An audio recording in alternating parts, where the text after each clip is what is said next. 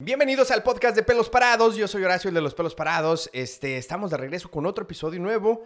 El día de hoy estoy súper contento, emocionado de que estén viendo este podcast o que lo estén escuchando en las plataformas eh, de audio y lo pueden ver también. Creo que ya lo pueden ver hasta en Spotify, ¿eh? ya lo pueden ver en Spotify, en YouTube y este, en todas las plataformas. Pero bueno, estoy también muy, muy contento de tener el día de hoy como invitado eh, a un amigo. Sí, mi amigo, claro que sí, sí.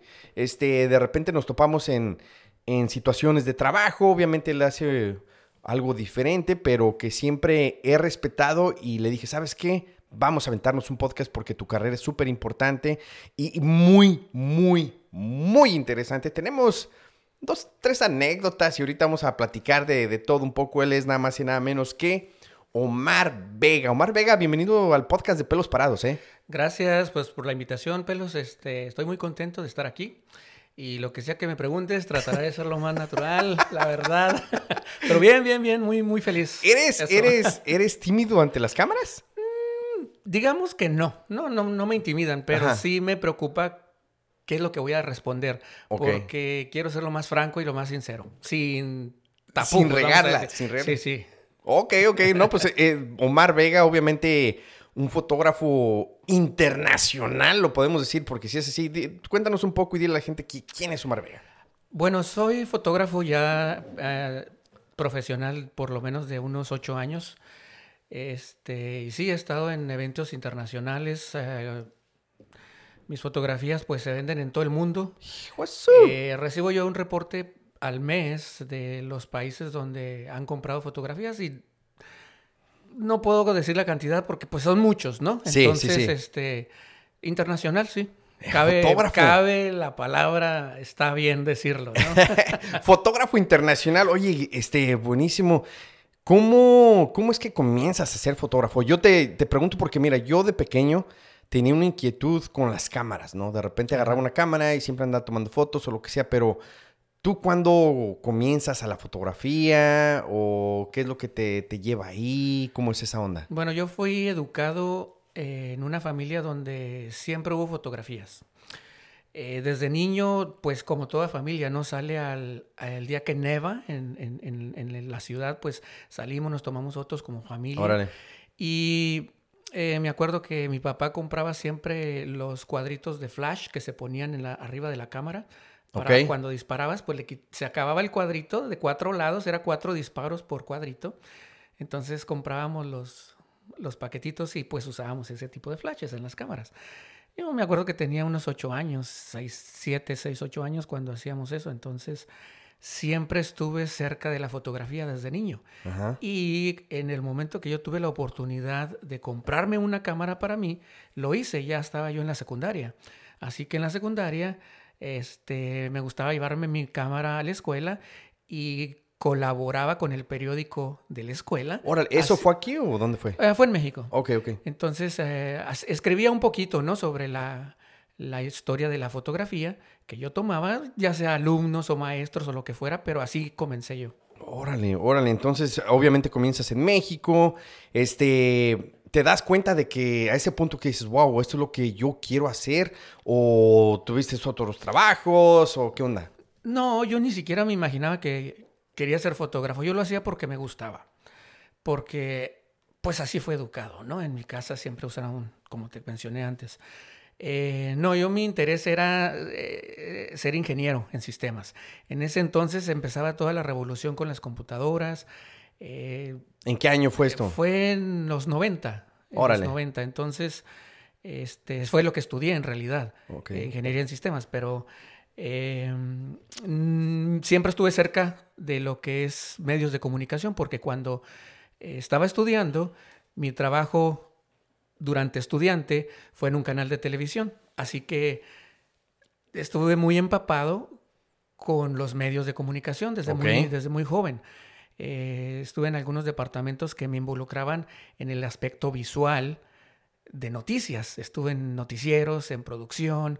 Eh, no hacía eso, no, no, no hacía programas de televisión, pero el trabajo que yo tenía era llevar un mantenimiento a las computadoras del canal. Sí, sí, sí, pero lo estás mencionando, o sea, estabas siempre involucrado en algo, aunque no, ahorita lo que has de decir, no, no salías en la tele, no editabas o lo que sea, pero así es algo que tenías que ver y lo veías diario. Claro, y aprendí mucho a saber qué cosas se publican eh, impresas y qué cosas se se producen para televisión, que es lo que les gusta a la gente ver en televisión o, leer. En ese entonces se usaba mucho el periódico, entonces, ah, o las revistas.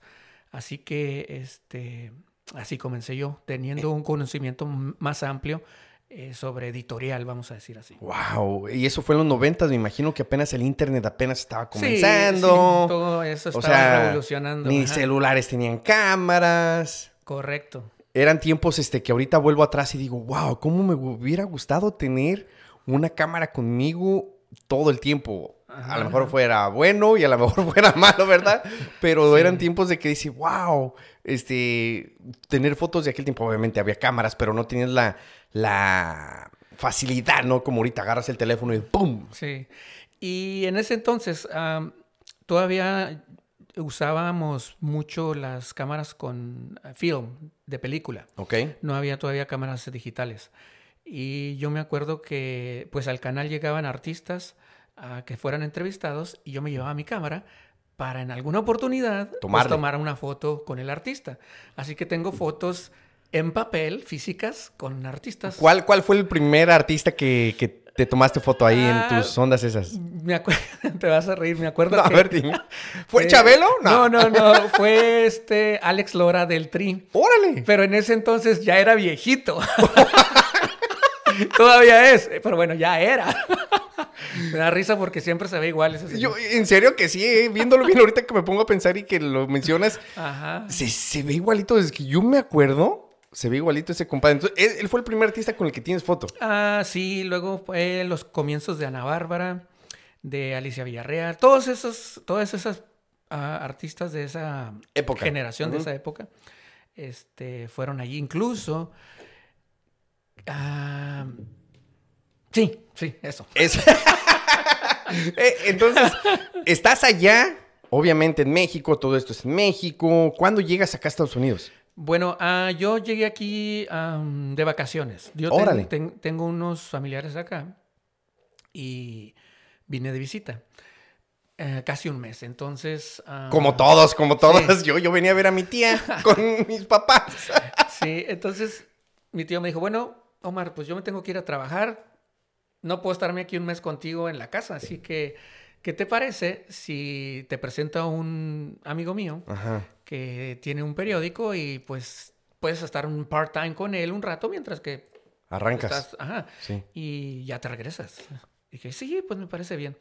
Y eh, me acuerdo que esa semana se caen las Torres Gemelas.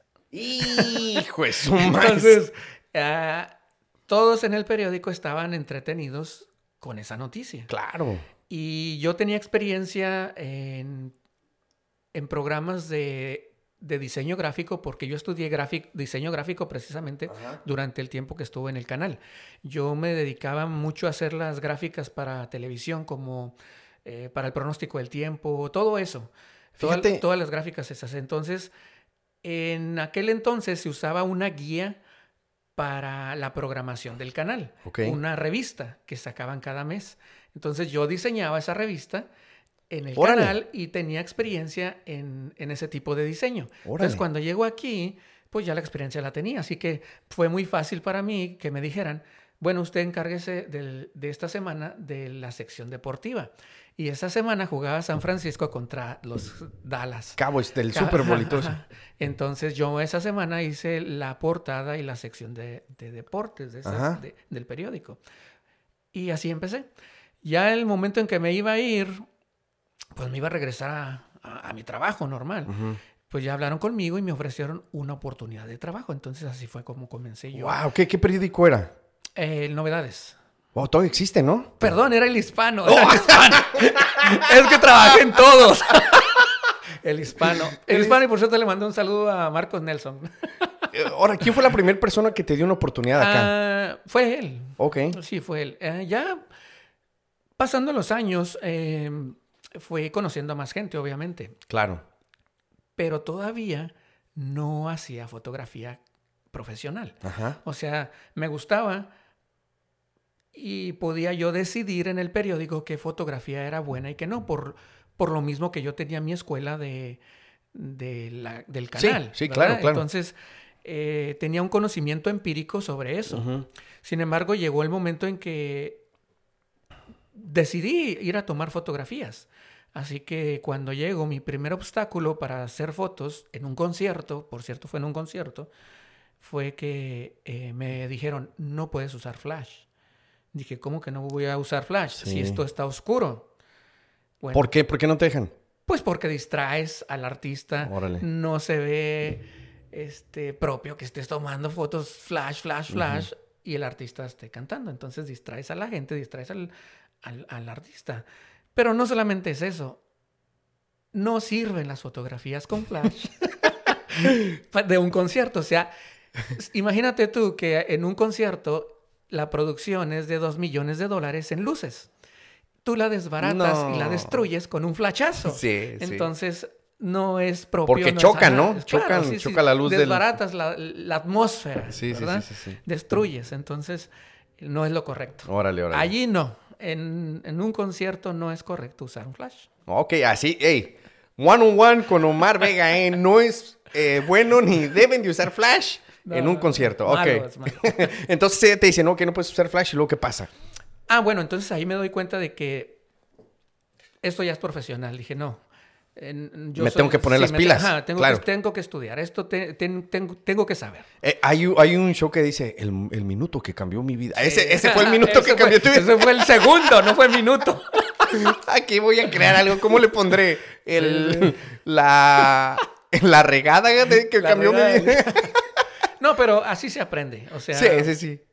ya después sí tomé un curso de fotografía, entendí. Todavía era joven en ese entonces. Así que mi cerebro asimiló muy rápido este, cómo hacer fotografía. Porque una cosa es tomar fotos y otra cosa es hacer fotos. Wow, Es ¿qué es la diferencia? Yo, yo te Mira, pregunto yo porque te no, pre- no tengo... Yo le no tengo- presto a un niño una cámara Ajá. y el niño toma fotos. Él no sabe qué está haciendo. Él simplemente está presionando el disparador y está tomando fotos. Ese es como yo. Ajá. En cambio, hacer fotos es tú encuadrar, pensar, hacer, componer la composición de la fotografía. Entonces tú ya entiendes qué estás haciendo. Es como, yo lo, yo lo ah, comparo cuando aprendes a sumar, a multiplicar y a dividir. Cuando tú aprendes eso, tú lo haces en tu mente porque lo entiendes. Claro. No necesitas una calculadora o un papel para hacer ah, alguna, no sé, fracción o algo porque lo estás entendiendo. Igual es la fotografía, cuando entiendes la velocidad, eh, la ISO, cuando entiendes la apertura, la- todo eso, cuando lo entiendes, lo haces en tu cabeza y usas cualquier cámara que tengas a la mano, porque lo entiendes. Entonces eso es hacer fotografía. Wow, eh, palabras eh, sabias de Omar. Venga, qué fotografía. No, muy buena porque ahorita que estás mencionando, mencionando eso, sí es cierto porque yo tengo una cámara y la verdad no le sé mover. Yo, cling, cling, cling, cling, pero me pones un controller del DJ Ajá. o cualquier controller del DJ y, y, pues voy a hacer lo mismo con cualquiera que tengas. Entonces, Claro. sí tiene sentido lo que, lo que tú mencionas, Claro, ¿no? porque lo, lo entiendes. Sí. O sea, entiendes cómo funciona eso. Es- Eso es para cualquier, me imagino que para cualquier oficio o profesión, que entiendes tu, tu trabajo, cómo, cómo hacerlo, así que lo puedes hacer de mil maneras diferentes. ¿Y, y a qué punto tú entiendes eso de ti? Que dices, wow, aquí, como lo acabas de mencionar hace rato, ya lo quiero hacer como tipo profesional. ¿En qué momento? Ajá. Bueno, eh, pasó un tiempo, no sé exactamente cuánto, si Ajá. un- durante ese mismo año que yo empecé a hacer fotos para el periódico. Practiqué mucho porque cada fin de semana este, iba y cubría algún evento precisamente para el periódico. Eh, ya sea concierto o algún evento social de, de, este, de mercadotecnia o lo que sea. Entonces se usaban esas fotografías para el, para el periódico. Y en el periódico teníamos eh, contratos con agencias de fotografía donde comprábamos fotos. eh, Para poderlas para poderlas publicar. publicar. Ajá. Eh, entonces teníamos las agencias muy buenas, algunas de aquí de Estados Unidos y otras de México. Así que eh, tenía yo los contactos eh, de, de esas agencias. Y en alguna vez eh, una agencia me contacta para preguntarme si yo estoy cubriendo un partido muy importante aquí en, en, en Dallas. Ajá. Y dije, sí, sí, estoy cubriéndolo. Y me dicen, ¿crees que nos puedas mandar algunas fotos? Yo dije, sí, claro, pero No entendías. no entendí, no entendí que eso era una asignación. Hasta que yo mando las fotos y, este, Y te me, mandan me dicen, me dicen, muy bien, Omar, pues gracias, muy amable y tal, bla, bla, bla. A las tres semanas me vuelven a llamar y me preguntan, oye, Omar, no, reci- no hemos recibido el invoice, la factura de las fotos. Yo, ¿de cuáles fotos? ¿De qué fotos me hablan? Dice, las que nos mandaste Sí. te vamos a pagar. ¡Wow! Ah, ok. Bueno, entonces ahí. ¿Y cuánto ahí cobras? Se oyó chin, chin, chin. Sí, sí, sí. El, el- el dinero, ¿no? No, no me acuerdo en ese entonces cuánto cobré, pero. eh, No, pero es una de las cosas que te pusiste a pensar, obviamente. sí, sí, dije. Yo no me dedicaba a hacer fotografías, yo iba porque quería contribuir a algo mejor en el periódico. Porque eh, tantos años haciendo gráfico y sentado en la computadora, pues sí me aburrí un poco. Entonces me estresaba bastante. Y lo que empecé a hacer fue hacer eso, o sea, salir y ir a, a buscar la fotografía. ¡Wow! Eh, entonces me pagan y de a partir de ese día, este, la agencia, bueno, en ese entonces ya no existe, me parece, pero la agencia Ajá. es Notimex, Órale. es una agencia del gobierno. Entonces esa agencia me llamaba cada vez que había algo involucrado de México en Estados Unidos. Vamos a decir que yo era el mini corresponsal con, con las fotografías. En la sede de acá, vamos a Sí, decir. sí, sí. Entonces eh, tenía un contacto en Washington que es el que me mandaba las asignaciones. Y este, y así empecé a hacer. Era. George Bush. o- No, no, no, era el señor López. Cierto, le mando saludos, José. Órale, José López. Y entonces así empecé. Luego yo llené una aplicación. Eso Ajá. pasó como unos dos años de eso, haciendo Sí, sí, fotos sí. para ellos.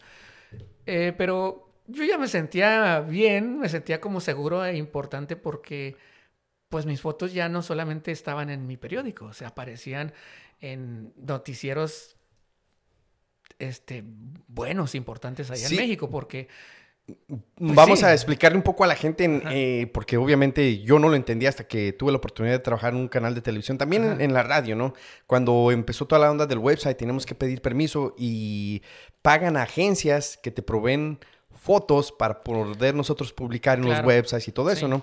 Este, entonces, te doy un ejemplo, en el canal de televisión, si no tienes imagen, si no tienes video, buscas fotos Ajá. y ahí le pones un efecto. Obviamente esa foto que sale en el sistema es porque ya está aprobada y ya pagaron por ella, ¿no? correcto. Entonces me imagino tu satisfacción de ver una de tus fotos este, uh, en un canal de televisión, o sea, Sí, o, sí, o sí. que la gente la está utilizando y todo eso. Yo creo que es donde tú dices que te lleva a llenar una aplicación, ¿no?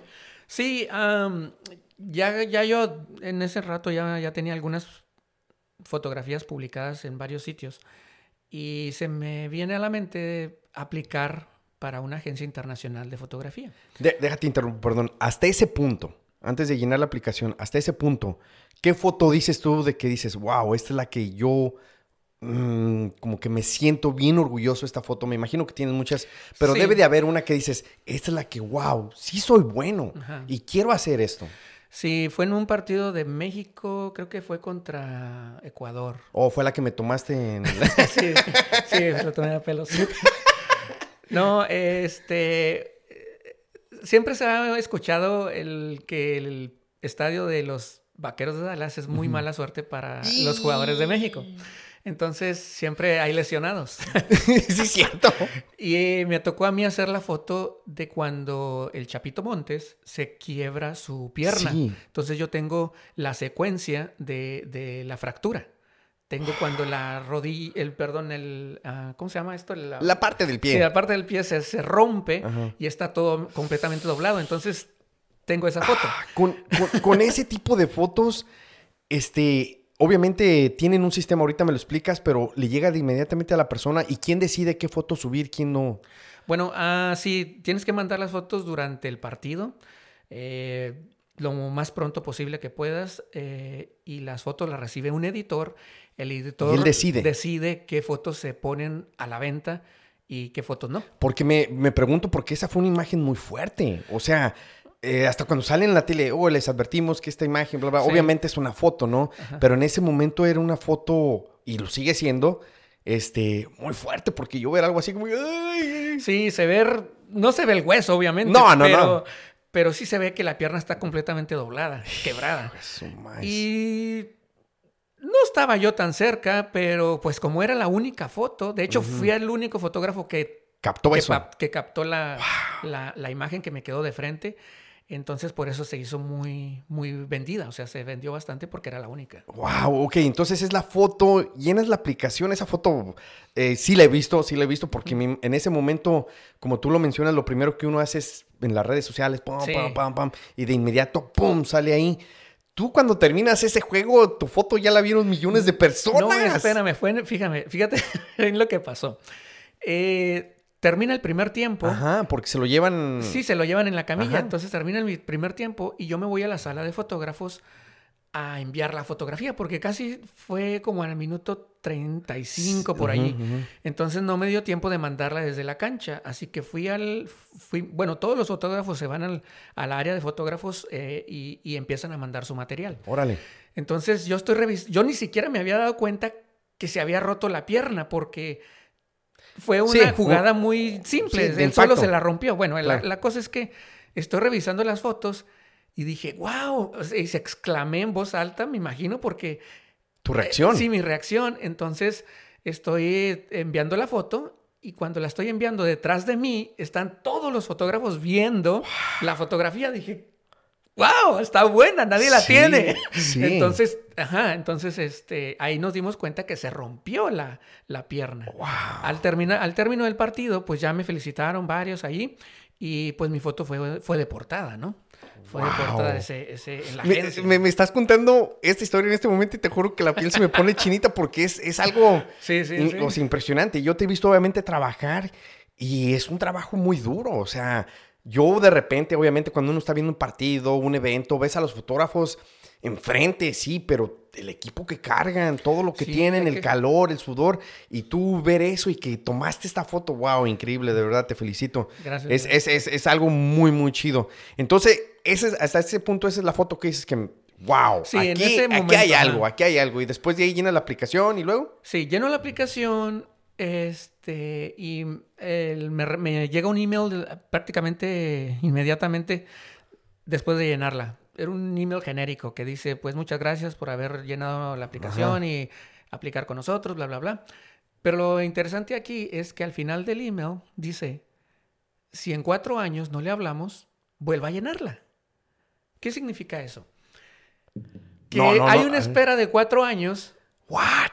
en, e- en ese entonces había una espera de cuatro años con esa agencia, pues para, para ser empleado. ¿Cuatro para años? cuatro años. No. hombre. Entonces dije, bueno, ya la llené, ya qué puedo hacer. O sea, ya está llena, ya Sí, no pierdes nada. Sí, pero yo quizás si he sabido eso antes, a lo mejor probablemente ni ni la, la, llenas. lleno. Sí. Bueno, sí me hablaron como a los tres meses o algo así, tres, cuatro meses.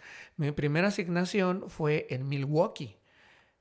Hice el partido de Chivas de Guadalajara contra un equipo alemán donde estaba Riverí. No me acuerdo el equipo alemán. Oh, ¿Riverí? Sí, sí. No, no me acuerdo, ¿no? no sé yo. Este, Pero bueno, te mandaron en Sí, Milwaukee Entonces, al principio empecé como contribuidor. ¿Qué significa con- contribuidor? Que, este, que tus fotos no te van a pagar. Que tus fotos se van a publicar y lo que se venda vas a recibir un porcentaje del dinero. Órale, órale. De lo que se venda. Así que am, acepté porque para mí era un como una prueba, ¿no? Un logro. Y, y- y entonces eh, fui, fui a Milwaukee, hice las fotos, me felicitaron, todo bien. Por cierto, saludos a mi editor, que desde ese, desde ese entonces Ha ha sido, sido, tu mi editor. Órale. Y, y, este, hemos trabajado juntos. Él también empezó más o menos en, en el momento en que yo empecé, según nos hemos conocido, y duramos como unos tres años más o menos, solamente hablando por email o por teléfono. Sí. Hasta que después de tres años lo, lo- lo- nos vimos físicamente. Y así empecé eh, como, Contribuidor. como contribuidor. Eh, y, em, y, eh, gracias a eso, pues he hecho o he estado en muchos eventos internacionales eh, como Miss Universo, los Billboard, eh, Copa Oro, Copa Sí, América. eh, No solamente, no solamente es deporte, sino No, todo tipo de, de espectáculo, vamos a decir, y es- evento. Sí, esta agencia este, cubre prácticamente todo. Guerras, eh, entretenimiento, deporte, todo, todo. En- tu posición, obviamente es en donde estás trabajando, me imagino ahorita, ¿no? Este, con esa agencia, ¿sigues con esa agencia o Sí, cambiaste? sí, sí, no estoy con ese. Entonces, en tu posición ahorita, tú puedes decidir si vas o no vas a un tipo de evento. Ahorita que mencionas como por si la guerra, a lo mejor, no sé, pero... Mm, mm, o, o asignan nada más como deportes, espectáculos o... No creo que eso vaya a pasar. Pero hay fotógrafos especializados en cada cosa. Ok, es lo que Sí, es la... la- entonces, eh, los fotógrafos de deportes generalmente no cubren entretenimiento. ok. O los de entretenimiento no cubren guerra. O los de guerra no cubren... Sí, no es sé, como un reportero, vamos a decir. Exacto, entonces tienen su especialidad. Eh, yo puedo cubrir entretenimiento y deportes. Y algunas cosas mm, como un poco editoriales. Órale. ¿verdad? Eh, no guerras, no, no nada extremo, pero eh, me gustaría quizás en el futuro hacer eso. Que es lo que te iba, es lo que te iba a preguntar. O sea, obviamente, eh, ya a este punto de tu carrera, este, has cubierto, ahorita va- entramos más a detalle de los eventos más fuertes y que has cubir- cubierto y todo eso, pero algo que tú dijeras, obviamente me acabas de decir, tal vez la guerra no, no, no sucedería, pero algo que dijeras, esto no me interesa. No, yo pienso que todo me puede interesar, porque Una foto es una foto, ¿no? sí, lo que pasa es que mira, si me haces una pregunta como ¿qué es para ti la fotografía? Pues puede decirte que es capturar un instante de la vida que quieres que no desaparezca. ¿verdad? Entonces, si yo estoy cubriendo, no sé, alguna cosa como, el- vamos a decir, el- a Miss Universo, no sé si recuerdas en el momento en que a la Miss Col- Colombia Oh, le- se equivocaron. se equivocó el, este, Harvey Ey, y entonces... este, La reacción. La reacción. Entonces, en ese momento no va a desaparecer. Yo estaba allí, yo estaba en ese evento, entonces Ajá. logré hacer algunas fotos sobre eso, pero eh, lo que tú quieres es que la foto que quieres que permanezca siempre en la memoria de la gente sea esa en donde le quitan la corona. Te- te- te voy a preguntar. Obviamente uno lo ve en, en la tele, ves videos ahorita en el teléfono, Ajá. ves fotos también. Tú, en tu opinión personal, ¿va un balance entre video y foto en el poder que tienen? ¿O crees que una foto tenga más poder que un video? Una foto tiene más poder que un video ¿Por qué? porque está capturado, está congelado el momento. Y un video puede ser muy fuerte, pero es continuo. No digo que es menos importante. Lo que es, es- son dos cosas muy distintas. Ok. Es todo. son dos cosas muy distintas. Hasta aquí mi reporte, pelos parados. No, no, es que sabes qué? Se me vino a la mente que te iba a decir. Es como dos tamales. El de rojo y el de dulce. ok. No, está bien. Y, y- y ya, no, no, no, no. ya con Mala que- comparación. Pero sí, son dos cosas muy distintas. No, no significa que por ser foto es más importante que el video, no. Sí. Son dos, no se pueden comparar. Ok, ok. Fíjate que, que todas estas preguntas, obviamente, eh, ahorita la gente este, te está escuchando, te está viendo en el podcast de Pelos Parados y, y es súper interesante, ¿verdad? O porque hace rato, antes de comenzar a grabar, platicamos de que mucha gente se imagina de que, wow, como ahorita acabas de llegar de, de Seattle, Washington, de cubrir una final de fútbol, este, tal vez la próxima semana vas a andar en otro lugar, en otro lugar, en otro lugar, y la gente, la mayoría de la gente se imagina de que, qué padre, hasta yo mismo te veo ahorita llegar aquí, wow, qué chido, estuvo en la final, ¿sí me entiendes? Pero no se imaginan el trabajo, lo- lo- los sí. problemas, los retos. ¿Cuál ha sido el desafío más grande para ti? El desafío más grande en tu carrera de fotografía. es comportarse como un profesional. Porque no en todos los partidos me va bien, o no en todos los eventos me va bien como yo quisiera. A veces ah, el estrés de enviar rápido, porque también hay competencia entre fotógrafos. O sea, en un evento donde asisten más de 10 fotógrafos, 15 fotógrafos, y todos están cubriendo el mismo evento, pues tú quieres ser el mejor fotógrafo, Claro. obviamente. Entonces a veces ese estrés te desenfoca un poquito, pero eh, este, ese es uno de los retos, ¿no? Que Tienes que estar completamente enfocado y concentrado en tu trabajo para que puedas contar en cierta cantidad de imágenes, de fotos, lo que pasó. O sea, es contar una historia del suceso. No estar enviando miles y millones de fotos sin, decir, sin decir nada. Entonces, no importa la cantidad que mandes, si son pocas fotos, pero que con esas pocas fotos tú contaste todo lo que pasó. No se te fue ningún detalle. Si hubo tarjetas amarillas, si hubo tarjetas rojas, si hubo expulsados, si hubo goles, si hubo lo que fuera que haya ido, sí. Está contado en las fotos. Así que tienes éxito en el momento en que tus fotos salen publicadas. Quizás no fue una celebración de gol, pero si hubo una riña, como la riña que fue eh, Diego Laines y Matt Miazga. Órale. Esa fotografía fue única, nadie la tiene. Sí la tiene, eh, perdón, perdón, sí la tienen, pero no como la, como la tengo yo desde otro ángulo. Yo la tengo de frente. Prácticamente me quedaron enfrente de mí. Entonces, otros fotógrafos la tienen desde el otro lado de la cancha. Ahora te voy a explicar por qué rápidamente antes de que se me olvide. Sí, sí, sí, sí. Ese partido, México-Estados Unidos, fue el primer partido que dirigió el Tata, el argentino Gerardo el Tata Martino. Entonces, todos los convocados, bueno, la mayoría de todos los convocados fueron nuevos. Por primera vez estaban también en un partido de fútbol con la selección nacional. Entonces el partido no era muy bueno, precisamente por eso, porque eran puros nuevos, así que no había jugadas, no había goles, estaba muy aburrido el juego. Y tú tienes que sacar algo. Entonces, de Ajá, tienes que sacar algo, pero ah, eso te hace pensar en qué lado quieres cubrir, el ataque del equipo contrario o el ataque del otro equipo. Entonces, la mayoría de los fotógrafos, a la, después de la mitad del primer tiempo, se cambió de posición y se fue a cubrir el ataque de Estados Unidos, pensando que Estados Unidos iba, a, anotar y, iba a anotar algún gol, ¿no? Ah, decisiones que pueden cambiar todo el significado, o sea... sí, entonces dije yo, mm, ¿me voy al ataque de Estados Unidos como todos o me quedo aquí cubriendo a México? Entonces, en ese tipo de decisiones es donde tú tienes que ver tu pericia ver tu talento o ver tu experiencia. Tu, olfato. Ajá, tu olfato. Debes conocer el deporte. No solamente debes tomar fotos, debes conocer el deporte que estás haciendo. Eh, y decidí quedarme ahí precisamente por eso, porque dije, no, yo pienso que, que algo debe haber. Yo debo cubrir a los nuevos porque esas fotografías se van a usar. No hay fotos de ellos, así que voy a, voy a cubrirlas. Sí.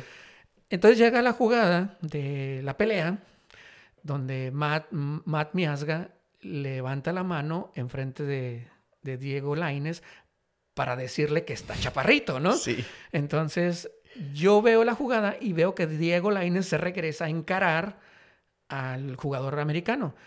Yo no sabía que él iba a levantar la mano, yo no sabía qué, iba, qué gestos iba a hacer, no sabía nada. Simplemente disparo a la acción o reacción de los jugadores. Y disparo, y cuando está disparando, que escucho el sonido de la cámara, tas, tas, tas, tas, tas, tas eh, estoy viendo en la cámara, en el viewfinder de la cámara, cómo la mano va subiendo y va bajando. Entonces, en ese instante que es tan rápido, yo me doy cuenta que esa es la foto del juego.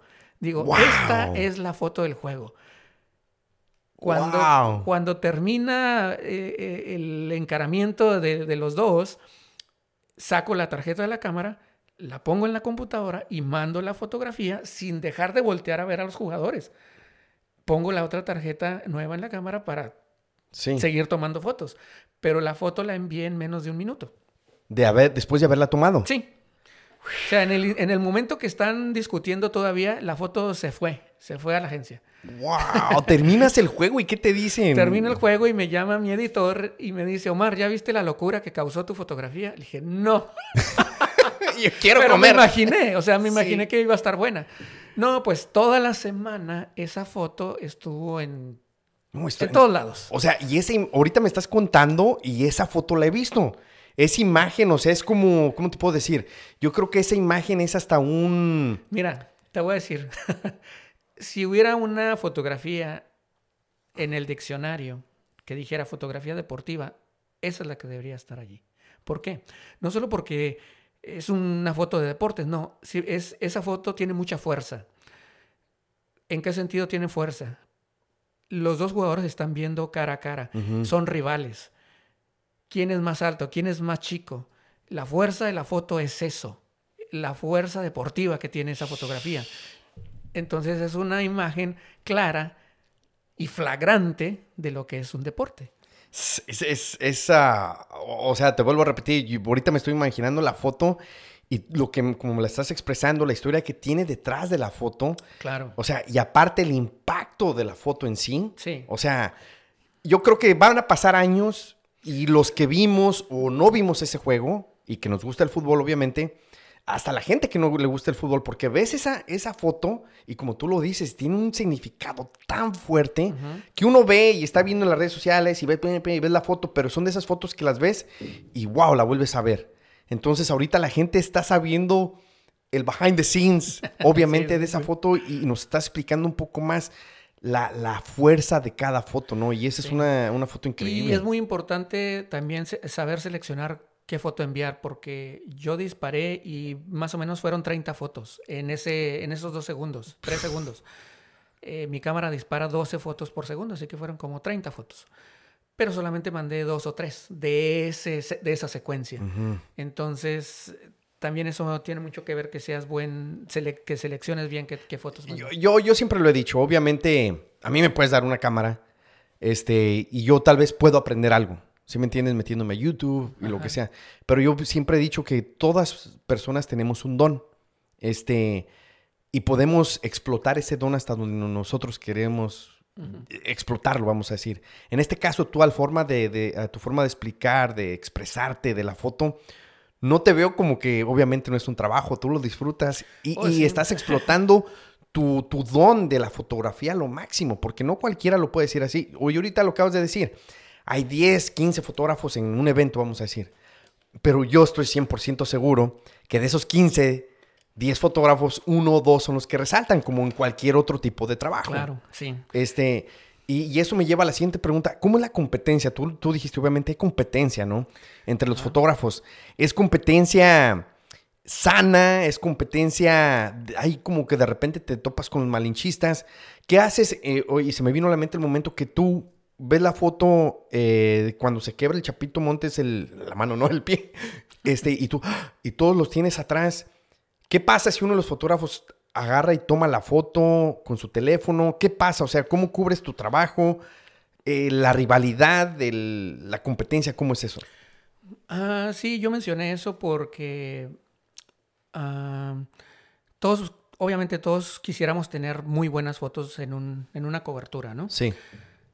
Pero no es una rivalidad mala. Ok. No, es, al contrario, es buena. Y generalmente todos los fotógrafos nos conocemos porque cubrimos siempre los mismos eventos. La mayoría de nosotros, ¿no? Cubrimos los, los, mismos eventos, los fotógrafos profesionales. Así que los que yo veo aquí en Dallas los voy a ver en, otros eventos y igual. Entonces, es una camaradería, ¿no? La que tenemos. Y a veces nos preguntamos, ah, ¿tienes, ¿tienes la celebración? ¿O tú no la tienes? Sí, comentarios, ¿no? Comentamos entre nosotros. Pero es buena. Eh, yo me... Eh, yo digo que es ah, competencia porque cada fotógrafo trabaja obviamente para una agencia o para un periódico. Entonces queremos ganarle al otro periódico, ¿no? Como todo. Para tener la portada, ¿no? Tener el gol o tener, no sé, el golpe, lo que sea. Y eh, en ese sentido, en ese sentido. Pero es, sana. Es sana, sí, sí, sí. Es, sana, yo, yo lo he visto, yo obviamente te, me he topado contigo en diferentes eventos, en diferentes ah, situaciones. Y yo creo que sí, se ayudan uno con otro. Al, final del día te echas la mano. Cuando yo estaba trabajando para el canal de televisión que me topaba contigo, a mí me tocó agarrar los dos con, micrófonos de, las de la competencia y en el canal que yo estaba pues para echar la mano. Claro, sí, sí. O sea, y, es lo chido, ¿no? a mí me ha tocado prestar equipo a veces. Este. Eh, me acuerdo que en una pelea de box yo estoy en el, en el ring. Tengo ringside, así que estoy enfrente prácticamente del ring. Y no ocupo el lente grande. Ese día me llevé el lente grande porque no sabía si lo iba a usar o no. Así que se lo presté a un amigo que, que él iba a estar un poco más lejos, digo, usa mi, lente para que tengas buenas fotos, ¿verdad? Y sí, lo usó. Entonces, eh, se ayuda a uno también. Sí, no, no, es, es obviamente, y al final del día yo creo que todos están haciendo un trabajo que, quieren hacer lo máximo y, y si se cuidan uno con otro, que yo lo he visto, te vuelvo a repetir, este, pues es muy chido, ¿no? Este, ¿cómo te fue con esto de la pandemia? O sea, la pandemia, ¿cómo te afectó la fotografía, tu, tu, tu trabajo? ¿No había eventos? ¿Le tomabas fotos aquí a tu cocina? ¿Qué onda? ¿Cómo fue eso? Mira, gracias a Dios, yo estoy bien ocupado haciendo fotos porque cubrí. Ahora mi tema fue pandemia. Todo lo que hacía de fotografía era con la pandemia. Ok. Fui a cubrir a funerales, reportajes con gente que salió del COVID. Eh, me tocó alguna vez ir a cubrir unas, un, reportaje para el periódico y la señora tenía un... Sí, el, tuvo en, el... Intro, no sé cómo se oh. llama, se me olvidó, aquí en el, cuello.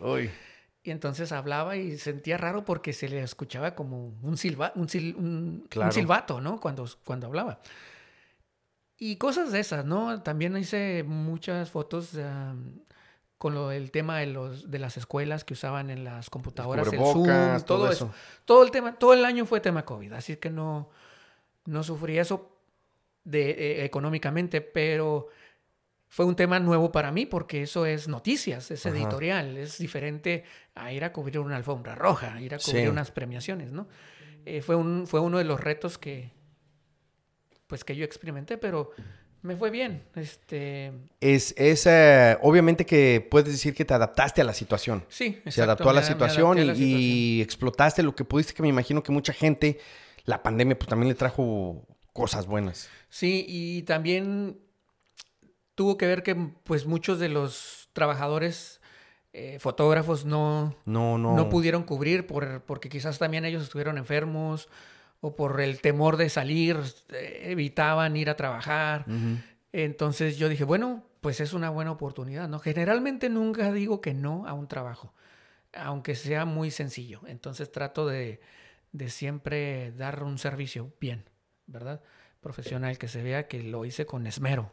Y, sí, y sí lo haces, porque recuerdo que cuando estaba en Mega, la estación, ¿te acuerdas en Mega? Nos tomaste unas, fotos y, por cierto salimos muy bien y, y en ese entonces yo creo que la palabra que puedo utilizar en ese tiempo eras ya como trending aquí en el Metroplex. O sea, tú, Omar Vega, tus fotos, que de repente, pues, sí tomaba fotos y de repente, ay, ya todo el mundo quiere que Omar Vega les tome fotos, ¿no? Sí, fue, fue bueno ese, en ese tiempo. Eh, y me sirvió a mí mucho de práctica porque todavía no estaba yo con una agencia bien estable, así que tenía que hacer mucha, tendría que sembrar bastante, ¿verdad? Y mi trabajo no es que lo regalara, no, no cobraba, pero no regalaba mi trabajo. Es decir, que cuando alguien me llamaba para, para hacer eso, que si voy a cubrir tal cosa para la radio, decía que sí, pero aprovechaba la oportunidad para aprender más. Claro, y... Entonces, eh, eso yo eh, como sugerencia, ¿no? A los fotógrafos que, que comienzan, tienen que comenzar en algún punto. No pueden empezar de abajo, de arriba hacia abajo. Tienen que empezar de abajo hacia arriba, como todo. Y con el tiempo, pues se adquiere la experiencia, con el tiempo adquieres clientes, con el tiempo adquieres tu propio estilo, tu nombre, nombre. Y entonces eso te trae trabajo. Y si lo haces bien desde un principio, pues siempre te va a ir bien. ¿Y alguna cosa que tú digas que es lo fuerte para que te dé un buen resultado tu carrera? ¿Qué ha sido? Ah debes estar siempre preparado con tu equipo, siempre estar con tu equipo limpio, eh, con las baterías cargadas de tu equipo, con las tarjetas eh, listas, no estar mezclando eventos con otros eventos en la misma tarjeta, ser bien organizado. Cuando termine tu evento, ya deja tu equipo listo para, para el próximo. No esperes a que te llegue para tenerlo listo. Ese tipo de disciplina se hace costumbre. Entonces, a mí me sirvió bastante porque me hablaban de imprevisto a última hora. Hey, Omar, ¿puedes venir esto? Claro, ¿por qué? Porque ya tenía mi equipo listo. Nunca decía que no, ¿por qué? Porque siempre tuve el equipo ya, ya listo. Y comprar equipo profesional también porque mucha gente, no digo que todos, ¿verdad? Pero no le, no le dan la importancia a esto, ¿verdad? no le dan la importancia y no compran equipo profesional y entonces siempre están sacando las mismas fotos antiprofesionales, puedo decirlo así, porque no se ve, tú ves la foto y mm, No, pues gracias, pero Sí, no. sí, entonces, sí. entonces, para que puedas estar a un nivel de verdad, que puedas tú cobrar lo que quieres y que puedas hacer buenas fotografías, que es lo más importante, pues obviamente tienes que tener un buen equipo. Es, es el... eh, yo creo que es el- la parte de la, de la ética, ¿no? De cada persona y la calidad y el servicio. Sí, porque mira, desgraciadamente, cuando yo empecé a hacer fotos ya bien a profesionales hace 10 años, empecé junto con otros fotógrafos. Ujú. Puedo decir que hoy usan lo mismo, siguen en lo mismo y no han evolucionado. Entonces, a veces es difícil, pero Es parte es, de... es parte de esto, pero eh, les pierdes el respeto porque no Sí. se aplican. Sí, sí, sí. Entonces, tú te das Sí. cuenta ahora en qué, en qué posición estás. No que seas mayor que ellos. No, no, no, no estoy diciendo eso. Estoy diciendo el avance que tú has tenido. Sí. La evolución. Tú te das cuenta tú mismo de que nadie te tiene que decir, ah, estás aquí. No, tú solo te das cuenta. tu trabajo lo Ah, demuestra. Tu trabajo lo demuestra. Porque, pues sí, así es, ¿no? Para todo. No, no solamente la fotografía, cualquier oficio que tú hagas, si lo haces profesional, si eres limpio, si eres disciplinado, si, res- si tú te respetas a ti como profesional, Ajá. como persona profesional, no como yo, Omar Vega, soy Omar Vega, no. Sí. Soy un fotógrafo y tengo que respetarme como un fotógrafo profesional. Cuando haces eso, pues es difícil que falle. Eres una persona súper positiva.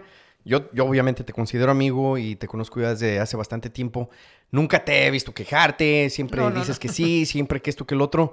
Pero debe de haber un tipo de fotografía para ti este, que se te hace más difícil. ¿Cuál es? Si hay fotografía deportiva, el box, el boxeo es súper difícil. Porque estás abajo, porque... o- Porque es el deporte más rápido que existe. Sí. Un golpe rapidísimo. Entonces, si tú viste el golpe y quieres tomar la foto, ya se te pasó. Es cierto. Si estás disparando y viste el golpe, quiere decir que se te pasó el golpe. Tú no es tan rápido que no lo ves. Entonces es muy difícil concentrarte en eso y además el tiempo para enviar fotografías, que es igual que en cualquier otro deporte, enviarlas rápido, es muy corto en el boxeo. Es solamente un minuto que tienes, porque es entre cada Entre- round. entre cada round. cada round es un minuto de descanso. Entonces es difícil estar mandando fotos de boxeo y estar concentrado tomando fotos, porque para empezar también, tú no sabes en qué round van a noquear. Si es No, en el tienes que darle en ¡O qué golpe! Exacto. En, si es en el primer round, imagínate, y no tomaste ni una foto. Se te acabó la pelea. Sí, es cierto, porque en el fútbol... Ajá, tienes 90 minutos. Sí, y- No importa. Ahí puedes tomar 90 minutos en, en un boxeo, ¿no? Sí, y en- vamos a decir, eh, voy a utilizar cualquier deporte también, fútbol, Ajá. en el básquetbol o lo que sea. Si ves la pelota que está del otro lado, obviamente dices, oh, que ahorita no hay ataque. Ajá, ¿Sí me pues No usas van, a ese tiempo para mandar. no van a anotar un gol de tres cuartos de cancha cuando tiene la pelota el oponente, ¿no? Pero sí es cierto, el box es algo bien, bien intenso y difícil Sí. porque la rapidez del golpe la tienes que, pum, poner en caliente. Sí, hay un dicho entre los fotógrafos que dice, no hay buen fotógrafo sin suerte. ¿Qué quiere decir esto? Que aunque seas muy bueno, debes tener siempre algo de suerte. Porque quizás tengas la foto, pero te quedó de espalda. El golpe fue del otro lado de la esquina y te quedó de espalda. Sí. Entonces, pues, tuvo suerte el de aquel lado, el fotógrafo que estuvo en, otro, en la otra esquina. ¿verdad? Entonces, ahí cabe mencionar ese, ese refrán, ¿no? Que no hay fotógrafo bueno sin suerte. Eh, y obviamente tu ojo, pues ya, ya espera la reacción. Para, para tener una mejor cobertura de boxeo, tener mejor o mayor probabilidad de que te vaya bien, pues tú ah, tienes que hacer tu tarea, como estudiar al, al boxeador, si es zurdo, si es derecho, si noquea, si no noquea, en qué round. O sea, tener un récord ya estudiado del, del boxeador. Entonces así tienes un poco de probabilidades de que tengas un buen trabajo. ¿Tienes alguna foto o algunas fotos que dices, wow, esta es mía, esta no se la doy a nadie? Y estas las tengo como, vamos a decir que yo tengo eh, monedas de oro, las tengo en una caja fuerte, vamos a decirlo, ¿sí me entiendes? Y esto Sí. es mío y esto no se lo doy a nadie. O sea, ¿tienes algún tipo de foto o, o una foto que digas, esta es mía y esta, wow, esta no, esta puede causar controversia, puede causar esto? No, esta no sale de ninguna parte. Ah, no tanto así. La mayoría de las veces decido mandar las mejores fotos porque prefiero que estén al público o que estén en la agencia para que las compren, este, que tenerlas en la casa guardadas. Sí, no, pero a lo que me refiero, a lo que me refiero es de que, vamos a decir, que cubriste un evento eh, de un artista. Ajá. Y y toma la foto y ¡ay! se le ve algo. Ah. O, y le están aventando esto. No, se me hace muy mal. O sea, ¿tienes, sí, sí, sí. tienes? Ay, sí, sí, sí tengo, pero no me recuerdo ahorita precisamente qué, cuál sería buena. No, pero sí tienes. Pero sí, sí tengo, sí tengo guardadas que digo, no, esto no lo puedo mandar. sí, sí, sí. Y, y, el evento, el evento más difícil que te ha tocado cubrir. Yo sé que de box dijiste en lo que es de foto, pero en general, que dices, que terminas agotado. Ay, dices, wow, ¿cómo logré esto? ¿Cómo? Ah, mm, tal vez no fue la foto, sino el evento en general. Bueno, uh, Copas Oro son muy agotadoras porque eh, son tres partidos en un día. Y bueno, generalmente lo hacen en tiempo de verano. y el calor es agobiante. Eh, te deshidratas este, y tienes que mandar material durante, en un día de tres partidos. Entonces, este, es difícil, ya, es muy agotador. No, no difícil, sino que terminas rendido. Y cuando llega la final de la Copa, o sea, todo el mes estuviste trabajando así casi todos los días. Cuando llegas a la final, ya lo que quieres es que se acabe. Sí. sí, porque ya vas muy agotado, muy desgastado. Eh, de mm, este, mala alimentación, eh, no haces ejercicio, deshidratado, muy cansado. Pero precisamente para cubrir ese tipo de eventos, también tienes que ser muy disciplinado en tu alimentación, que, que tengas un ritmo de vida activo. Rápido. Y, y que tengas, pues que hagas ejercicio, ¿no? Porque no vas a aguantar. Imagínate subir y bajar escaleras todos los días de los estadios con equipo pesado, que son 30 libras. Sí. Entonces, subirte al avión, bajarte del avión, manejar horas o no sé, los hoteles, todo eso. Yo, yo, ahorita ya me cansé de estar sentada aquí. Desde que comenzamos el... Otra pregunta, y, y esta es súper interesante para mí. Yo cuando voy y cubro un evento de, de DJ, vamos a decir, de bodas, quinceañeras, o cuando en la radio, antes de subir al escenario, presentar a un artista o lo que sea, los nervios le entran a uno. O sea, los nervios es una adrenalina y, yo te juro que me pongo más nervioso cuando voy y toco en un evento de, privado de DJ que cuando voy y estoy este, presentado a un grupo eh, con 5 mil personas. A mí eso, no. Pero el estrés, la adrenalina, ¿cómo te preparas tú cuando dices, chin, tengo que sacar porque lo tengo que sacar y, y, tengo que? ¿Cómo te preparas para el evento? Yo todavía me pongo nervioso en los eventos. De hecho, estoy, estoy, nervioso porque tengo un evento importante el sábado y estoy nervioso todavía. Tienes que, yo creo que el día que dejes de estar nervioso, no, no, no, no. Sí, eh, pierdes el sentido de la responsabilidad. Claro. ¿Verdad? Precisamente por lo mismo, porque quieres entregar siempre un buen trabajo. Pero para esto, eh, como te digo, si te preparas es más fácil. Si llegas temprano, es súper importante que llegues temprano. No importa si no estás haciendo nada, tú, ya, estás ahí. tú ya estás allí. Ajá tu concentración ya está enfocada en el juego o en el evento que estés haciendo.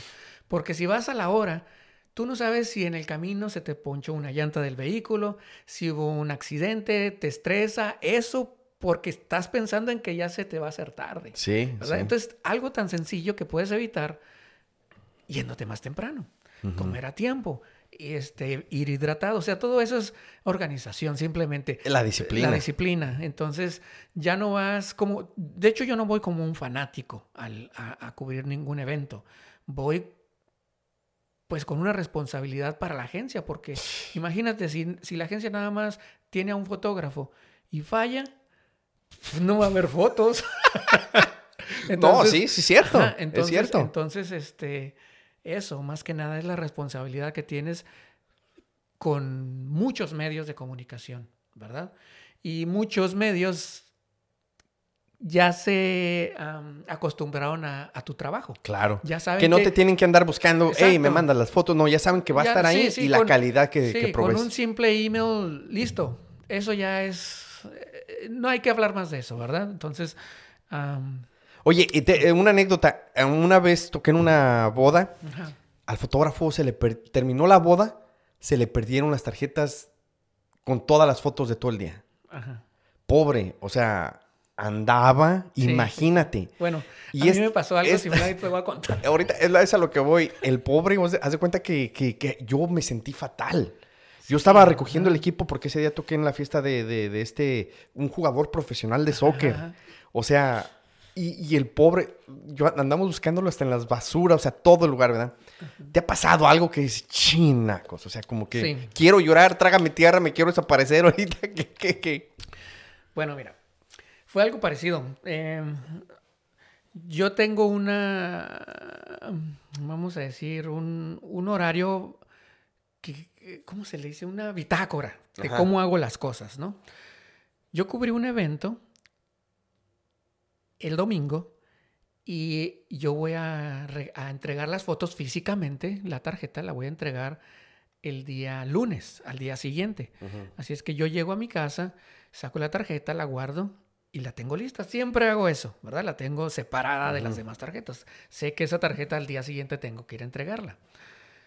Eso es así siempre, todos los lunes, todos los lunes. Bueno, pues llegó un lunes donde eh, cierran la oficina. Ese lunes no abrieron.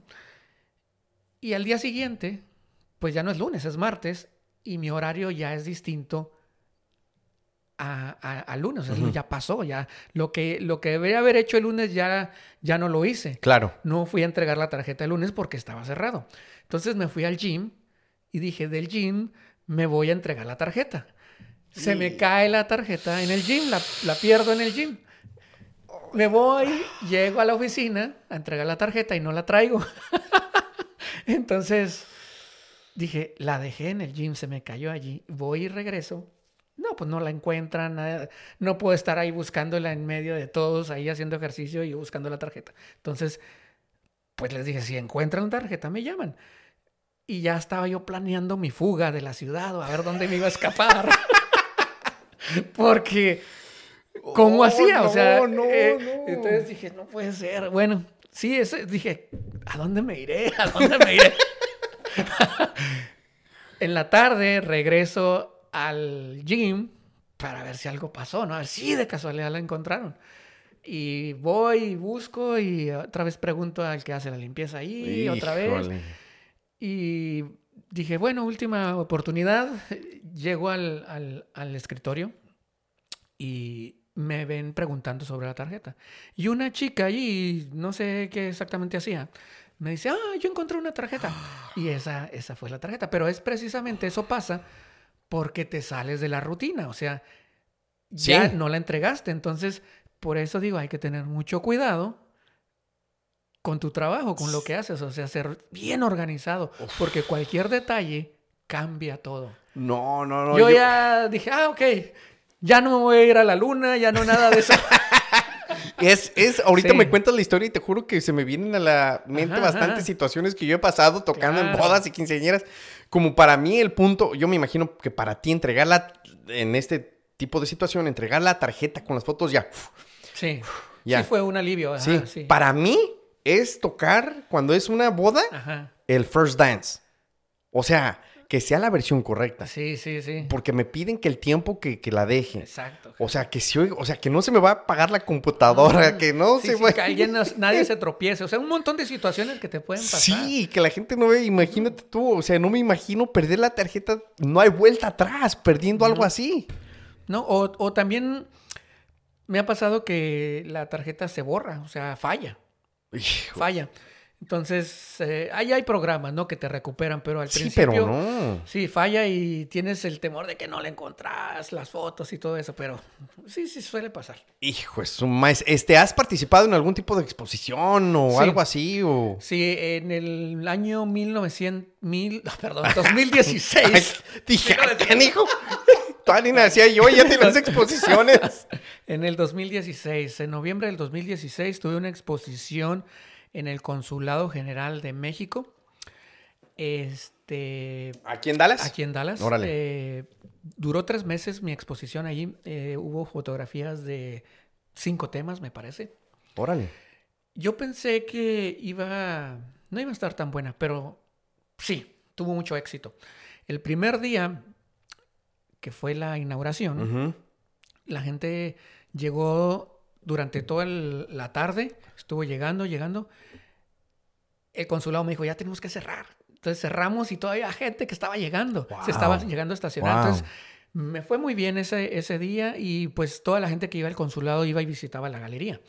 Eh, fueron creo que 120 fotografías, me parece que estaban expuestas ahí, eh, de diferentes cosas, de diferentes ah, temas, eh, naturaleza, deportes, entretenimiento, personajes, eh, eh, arquitectura, vari- estaba eh, muy variada. Wow. Entonces sí tuve esa exposición ahí. Qué bueno, felicidades de verdad. Gracias, y, al final del día, ¿qué es lo que tú, obviamente, tus fotos, qué es lo que quieres transmitir con tus fotos?